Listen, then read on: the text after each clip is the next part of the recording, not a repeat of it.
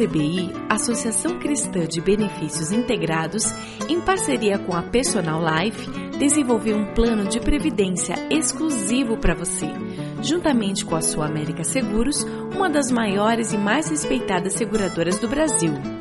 Nossas condições são diferenciadas, com taxas reduzidas e carregamento zero, proporcionando segurança de um investimento com alta rentabilidade. Entre em contato e solicite uma simulação pelo site www.acbi.com.br ou pelo telefone 3264 6711. Atenção, você que tem um veículo financiado. Você não aguenta mais os juros abusivos na parcela do seu carro ou caminhão? Com a Defesa Consultoria, você pode reduzir sua parcela. A Defesa Consultoria é uma empresa cristã e trabalha com transparência para ajudá-lo a reduzir suas parcelas. Portanto, não perca mais dinheiro. Procure a Defesa Consultoria do Passeio Público na Avenida Cândido de Abreu, 526, 12º andar ou pelo telefone 3085-5685. Temos um presente para você. O cálculo é inteiramente gratuito. Agende um horário pelo telefone e saiba quanto você poderá reduzir no valor da parcela de seu financiamento. Defesa Consultoria, a maior empresa de renegociação do Paraná.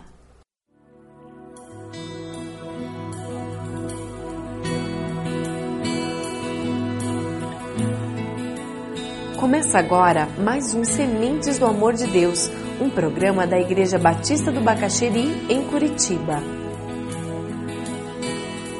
E abra sua Bíblia, por gentileza, em Êxodo 20, 13. Êxodo 20, 13. Nós estamos estudando o sexto mandamento hoje. É um mandamento bem pequenininho. Não matarás. A vida humana sempre tem valor. Vida sem valor é o que nós encontramos na sociedade. Nós vivemos em uma sociedade em que a vida é tratada como se ela não tivesse valor. Você já parou para pensar por que, que a nossa sociedade lida com o ser humano com essa perspectiva? O valor da vida humana, ele só pode ser percebido quando nós temos uma perspectiva de eternidade. Porque nós vivemos numa sociedade secular, secularizada, uma sociedade que retirou Deus do cenário, que retirou a eternidade do cenário, ela percebe a vida humana a partir do concreto, a partir do hoje, do já, imediatista. Ela percebe a vida humana a partir do utilitarismo. Então a vida humana ela se torna muito pouco valorizada. O tempo é curto, o hedonismo predomina de aproveitar tudo que existe sem medir as consequências, porque afinal vamos morrer mesmo. Quando nós olhamos a vida humana do ponto de vista da eternidade, nós vivemos com a consciência de que essa vida é uma preparação para a vida eterna. Vivemos sabendo que um dia nos encontraremos com Deus. Então nós podemos perceber os dias e entender o que o salmista diz sobre contarmos os nossos dias para alcançarmos corações sábios. O que de fato Deus quer nos dizer e nos ensinar quando Ele coloca isso como uma das leis: não matarás. O verbo no original, ele talvez devesse ser traduzido literalmente para não assassinarás. Essa seria a, a tradução mais literal do termo. Não assassinarás querendo relacionar com o conceito de que é proibido tirar a vida do próximo. Isso não tem nada a ver com defesa própria. Existe uma questão ética envolvida com relação a quando você tira a vida de alguém defendendo a tua própria vida. Um bem maior da subsistência é um mal menor não é que Deus em algum momento tivesse a intenção de que nós um dia viéssemos a tirar a vida de alguém, de forma alguma. Porém, o mal menor é você tirar a vida de alguém que está tentando tirar a sua. Então, quando você se defende e nessa defesa da sua vida, na ameaça à sua vida, você tira a vida de alguém, você não está quebrando esse mandamento. Você está lutando para preservar um bem maior que a sua existência. É por aí que você consegue entender o não estou pecando contra Deus quando eu tiro a vida de alguém numa guerra. Não é o ideal de Deus, mas é uma situação de preservação, de subsistência, sobrevivência. Esse mandamento está vinculado a tirar a vida do próximo, como Caim fez com seu irmão. O primeiro assassinato da história humana, por inveja. Ele escolhe, decide tirar a vida do irmão por inveja. É sobre isso que esse mandamento fala. Quando Davi tira a vida de Urias, lembra? Ele peca com a esposa de Urias e, para não ser descoberto, então ele tira a vida de Urias. Coloca na frente de batalha para que ele morra, e quando ele morre, ele casa com aquela mulher. E assim, ninguém vai descobrir que aquela criança era dele e que havia sido gerada antes da morte do esposo. Isso é quebrar esse mandamento. E nós não podemos tirar a vida do próximo, porque a vida é um presente de Deus, é um dom de Deus. E porque ela é dada a nós por Deus, Deus é aquele que pode determinar tanto o princípio quanto o fim da vida. Para nós mantermos em mente um sistema de valores coerente com a palavra, é muito importante nessa nossa sociedade secularizada nós entendermos que existe vida animal e vida humana. Para você existe uma diferença entre vida animal e vida humana? Ou é tudo a mesma coisa? Muitas pessoas em nossa sociedade não diferenciam. Em algumas instâncias, algumas pessoas valorizam mais a vida animal do que a vida humana. Nós vivemos numa sociedade que tem uma confusão incrível na sua mente. Já que todos nós viemos de uma ameba, já que todos nós viemos de geração espontânea, já que não existe um criador e não existe uma coroa da criação que é o ser humano, então todos nós, árvore, planta, cachorro, gato, vaca, papagaio e ser humano é tudo a mesma coisa. Mas quando nós cremos na eternidade e num Criador, nós diferenciamos vida animal de vida humana. Se você abrir sua Bíblia lá em Gênesis 9, de 2 a 3, nós vamos encontrar uma referência muito interessante. Todos os animais da terra tremerão de medo diante de vocês. Os animais selvagens, as aves do céu, as criaturas que se movem rente ao chão e os peixes do mar. Eles estão entregues em suas mãos. Tudo que vive e se move servirá o quê? De alimento para você. Você já ouviu alguém dizer que o ser humano não deveria comer carne? Já ouviu? Existem várias linhas e defesa e tratados dizendo que o ser humano não deveria comer carne, que nós não fomos feitos para comer carne. A vida animal foi criada para nós comermos, para servir de alimento, assim como lhes dei os vegetais também. Agora lhes dou todas as coisas. O nosso problema de saúde não é porque nós comemos carne, é porque nós comemos mal, porque nós comemos de forma exagerada, é porque nós comemos de maneira inadequada e pior é o nosso estilo de vida sedentário. Deus não nos fez vegetarianos e não existe virtude em ser vegetariano de forma alguma. Esse mito da vida animal tem feito algumas pessoas tratarem seu cachorro, seu gato, melhor do que tratam os filhos. Algumas pessoas investem mais dinheiro em cachorro e gato do que em crianças. Eu não tenho nada contra cachorro e gato. Mas cachorro e gato é cachorro e gato. É só isso. Não tem alma. Tem até livro escrito tentando encontrar lugar no céu para cachorro e gato. É irracional, por mais inteligente que pareça. Ele é condicionado. Ele aprende por condicionamento. Não tem neurônio suficiente para raciocinar. Não tem ligação suficiente. O que ele faz é ligação de condicionamento mental. Mas algumas pessoas colocam a sua afetividade projetam atitudes humanas nos animais e se ligam afetivamente no animal. Sabe por quê? É mais fácil criar cachorro do que ser humano. Porque cachorro, quando eu viajo, eu entrego para alguém cuidar, ou quando eu saio para vir à igreja, eu tranco o cachorro na área de serviço. E os vizinhos que escutem os latidos. Vida animal e vida humana são diferentes. É quando nós estamos desequilibrados na nossa percepção do que é vida, é que nós começamos a igualar a vida animal à vida humana. A vida animal tem valor, foi criada por Deus, mas ela é vida animal. A vida humana foi criada à imagem e semelhança de Deus. Esse mandamento está vinculado à vida humana. É por isso que em Gênesis 4:10 a palavra nos diz: Disse o Senhor, o que foi que você fez? Escute, da terra o sangue do seu irmão está clamando. Quem quebra esse mandamento paga um alto preço diante de Deus, porque Deus vai cobrar. Você tem protegido intencionalmente a vida humana? Você tem protegido intencionalmente a vida do seu próximo? Tem buscado preservar a vida do seu próximo? Esse texto quando você percebe esse conceito de vida do ponto de vista da eternidade, fica mais fácil olhar esse mandamento e entender que ele tem a ver com o meu próximo, de eu não tirar a vida dele, mas tem a ver comigo também, de eu não tirar a minha própria vida. Uma das implicações desse mandamento é que é proibido suicidar-se. É verdade. É proibido suicidar-se.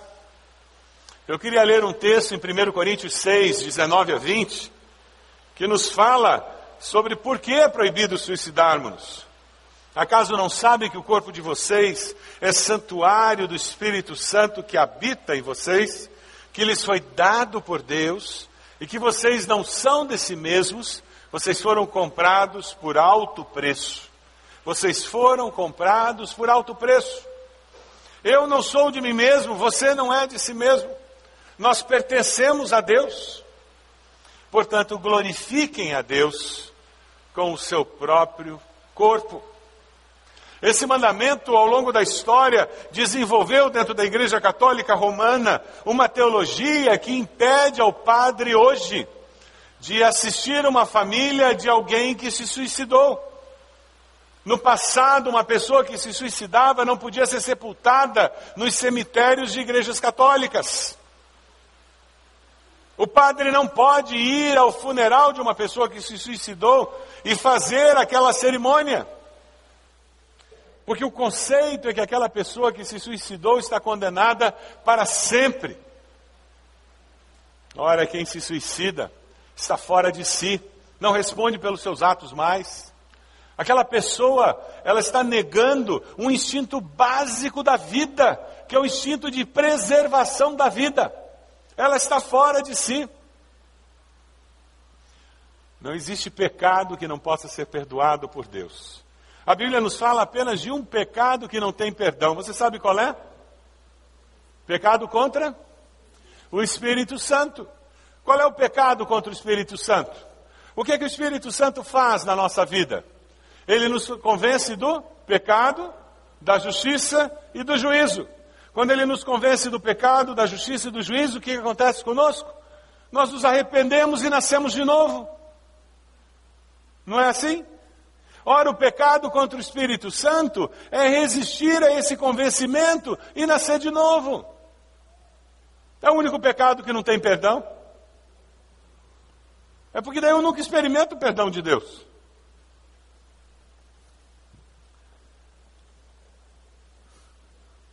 Mas será que suicidar-se é apenas pendurar-se numa corda, dar um tiro nos miolos? Será que é só isso? Ou existem outras formas de suicídio também? Será que aquela pessoa que foi ao cardiologista e ele disse: Olha, você precisa perder 30 quilos, ou daqui a um ano você vai estar morto? Você precisa parar de comer açúcar, carboidrato, iniciar um, um programa de exercício, porque do jeito que a sua diabetes está, você vai entrar em coma diabético em dois meses. Alguém que ouve esse tipo de recomendação médica e diz: Ah, morrer todo mundo vai um dia, né? E não faz nada. O que, que é isso?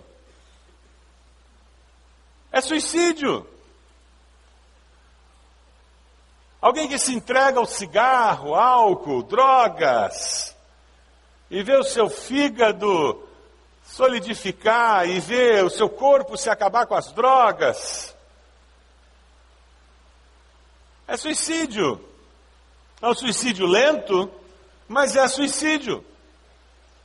A palavra nos diz que o nosso corpo é templo do Espírito Santo e quando nós não cuidamos dele, o que nós estamos fazendo é nos suicidando. O que esse mandamento está nos dizendo é que é proibido expormos as nossas vidas e a do próximo a perigos desnecessários. Mas afinal de contas, é só para aquele nosso filho adolescente que não tem carteira ainda ir buscar o pão na padaria, duas quadras daqui, né? E nós expomos tanto o filho quanto os coitados que estão na rua ao perigo de um inexperiente, imaturo, para não dizer irresponsável muitas vezes, na direção de uma arma que se chama carro. Supostamente os pais eram os maduros na relação. E aquele neto que chora toda vez que a gente põe na cadeirinha, né? E quando tira da cadeira para de chorar. Afinal, é tão pertinho ir até a casa dele, né?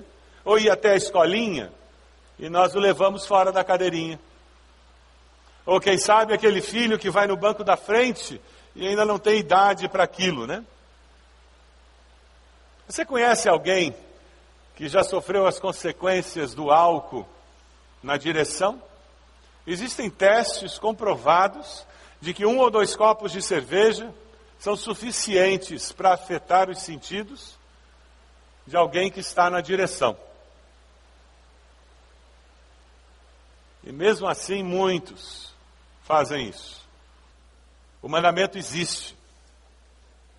E muitos têm quebrado. Como nós, pais, temos trabalhado com nossos filhos com relação a drogas, álcool e essa responsabilidade com relação à vida. Como você tem lidado com essas coisas? Como cidadãos, nós precisamos fazer de tudo que está ao nosso alcance para construir uma sociedade mais segura. Esse é o nosso desafio. O que você tem feito para construir uma sociedade mais segura?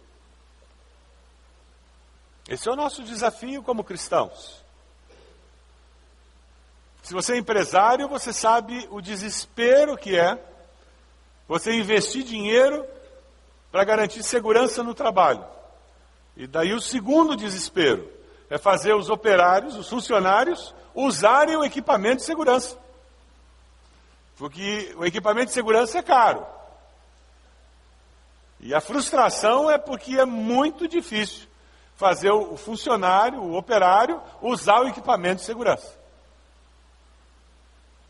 Mas é nossa função, em todos os níveis e em todos os lugares, evitarmos que esse mandamento seja quebrado, porque a pessoa está se suicidando, lentamente ou rapidamente. Na sua casa, tem rede para evitar que crianças pulem pela janela ou saiam pela janela do prédio? No seu carro, crianças são transportadas em segurança? Se tem bebês na sua casa, existe possibilidade deles enfiarem objetos nas tomadas? Coisas simples, mas que garantem segurança. As facas na sua casa estão no lugar que as crianças não podem alcançar? Se tem escada, como você protege seus filhos das escadas? E os remédios, onde eles ficam? Esse mandamento nos alerta para o valor da vida e da qualidade da vida. E quando nós pensamos que já exploramos tudo que podia ser, vem o Senhor Jesus e nos faz pensar de uma maneira mais profunda ainda. Jesus nos diz que é proibido matar moralmente o nosso próximo. É isso mesmo. É proibido matar moralmente o nosso próximo. Vocês ouviram o que foi dito aos seus antepassados: não matarás. Quem matar estará sujeito a julgamento. Mas eu lhes digo, disse Jesus, que qualquer que se irá contra seu irmão estará sujeito a julgamento. Também qualquer que disser a seu irmão racá será levado ao tribunal. E qualquer que disser louco corre o risco de ir para o fogo do inferno. Jesus nos fala da raiz do assassinato, nos fala de assassinos do coração. Por isso, todos, nós, todos nós, somos culpados de assassinato. Todos nós precisamos da graça de Deus. Todos nós já quebramos esse mandamento. 1 João 3,15 diz: Quem odeia seu irmão, e vocês é assassino, e vocês sabem que nenhum assassino tem a vida eterna em si mesmo. Quem odiar ao seu irmão já é assassino. Você já matou alguém no seu coração? Eu tenho três desafios. Eu queria compartilhar com vocês. O primeiro desafio, à luz desse mandamento. Primeiro, você gostaria de assumir um compromisso com Deus, de proteger a vida do próximo? Veja, isso é mais do que não matar o próximo, porque qualquer estátua de parque não mata o próximo, não é verdade? Nenhuma estátua mata os outros. Não, a gente quer uma ação positiva. Então nós queremos proteger a vida do próximo por causa desse mandamento que valoriza a vida. Nós queremos amar o próximo como a nós mesmos, posicionando-nos com relação a aborto, eutanásia, quando alguém valoriza mais um cachorro do que uma criança, eu vou me posicionar e destacar, pontuar para essa pessoa. Quando eu vejo alguém gastando dinheiro demais com cachorro, eu vou começar a dizer: você não quer contribuir para o Labatista, uma entidade que investe em criança? De repente você vai comprar menos roupa para seus, seus filhinhos aí de quatro patas e vai começar a vestir uma criança. Você aceita o desafio de posicionar-se publicamente para proteger a vida do próximo? Sim ou não? Esse é o primeiro desafio. Segundo desafio é nós cuidarmos da nossa qualidade de vida. Cuidar da saúde, colesterol, dieta. É acreditar nesse mandamento que faz a gente cuidar da saúde. E é muito mais do que perder peso. É não ter vícios é evitar situações perigosas. É a gente olhar para a vida e dizer: a minha vida é preciosa demais para eu não cuidar dela. Você tem tentado a Deus expondo a sua vida a perigos desnecessários? Jesus, quando estava no pináculo do templo, o diabo disse: Se joga, os anjos vão segurar você. Qual foi a resposta de Jesus? Não tentarás o Senhor teu Deus. Jesus era sábio. E nós? Você tem tentado a Deus? Você tem feito a sua parte para nós termos uma sociedade mais segura? Você aceita o desafio de mudar de atitude? De cuidar da sua qualidade de vida? Ter mais qualidade de vida? E a terceira aplicação, o terceiro desafio dessa mensagem, é nós aceitarmos o desafio de falar bem do nosso próximo. Palavras que abençoam, que edificam. O poder de Deus vai nos ajudar a vencer essa tentação, nos libertar dessa tentação de sermos assassinos do coração. Deus pode nos libertar dessa atitude assassina. Se nós tivermos em mente em que quando eu estou cedendo à fofoca, à maledicência, à calúnia, eu estou sendo réu de morte, porque eu me torno assassino. Eu quebro o sexto mandamento. E certamente ao assumir essa postura, você vai aliviar muita úlcera, acabar com muita amargura, reduzir problemas nervosos, você vai resolver muitos problemas de relacionamento que você tem. Você assume uma decisão hoje de ter palavras que abençoam e que edificam? Meus irmãos, Deus nos deu esse mandamento: não matarás por um objetivo, com um objetivo muito claro. Ele queria proteger este dom precioso da vida que ele nos deu deu a mim e a você. E foi por isso que ele nos deu esse mandamento: não matarás. Este foi mais um programa Sementes do Amor de Deus, com o pastor Roberto Silvado, da Igreja Batista do Bacaxeri. Se você deseja obter cópias dessa mensagem, ligue para 33630327 ou envie um e-mail para radio@ibb.org.br informando a data da mensagem.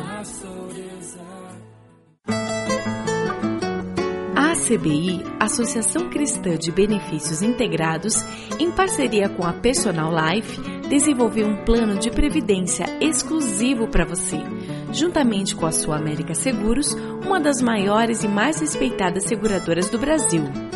Nossas condições são diferenciadas, com taxas reduzidas e carregamento zero, proporcionando segurança de um investimento com alta rentabilidade.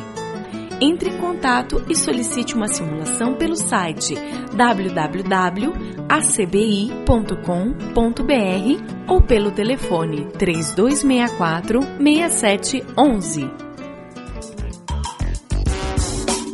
Atenção, você que tem um veículo financiado. Você não aguenta mais os juros abusivos na parcela do seu carro ou caminhão? Com a Defesa Consultoria, você pode reduzir sua parcela. A Defesa Consultoria é uma empresa cristã e trabalha com transparência para ajudá-lo a reduzir suas parcelas. Portanto, não perca mais dinheiro. Procure a Defesa Consultoria do Passeio Público na Avenida Cândido de Abreu, 526, 12º andar ou pelo telefone 3085-5685. Temos um presente para você. O cálculo é inteiramente gratuito. Agende um horário pelo telefone e saiba quanto você poderá reduzir no valor da parcela de seu financiamento. Defesa Consultoria, a maior empresa de renegociação do Paraná.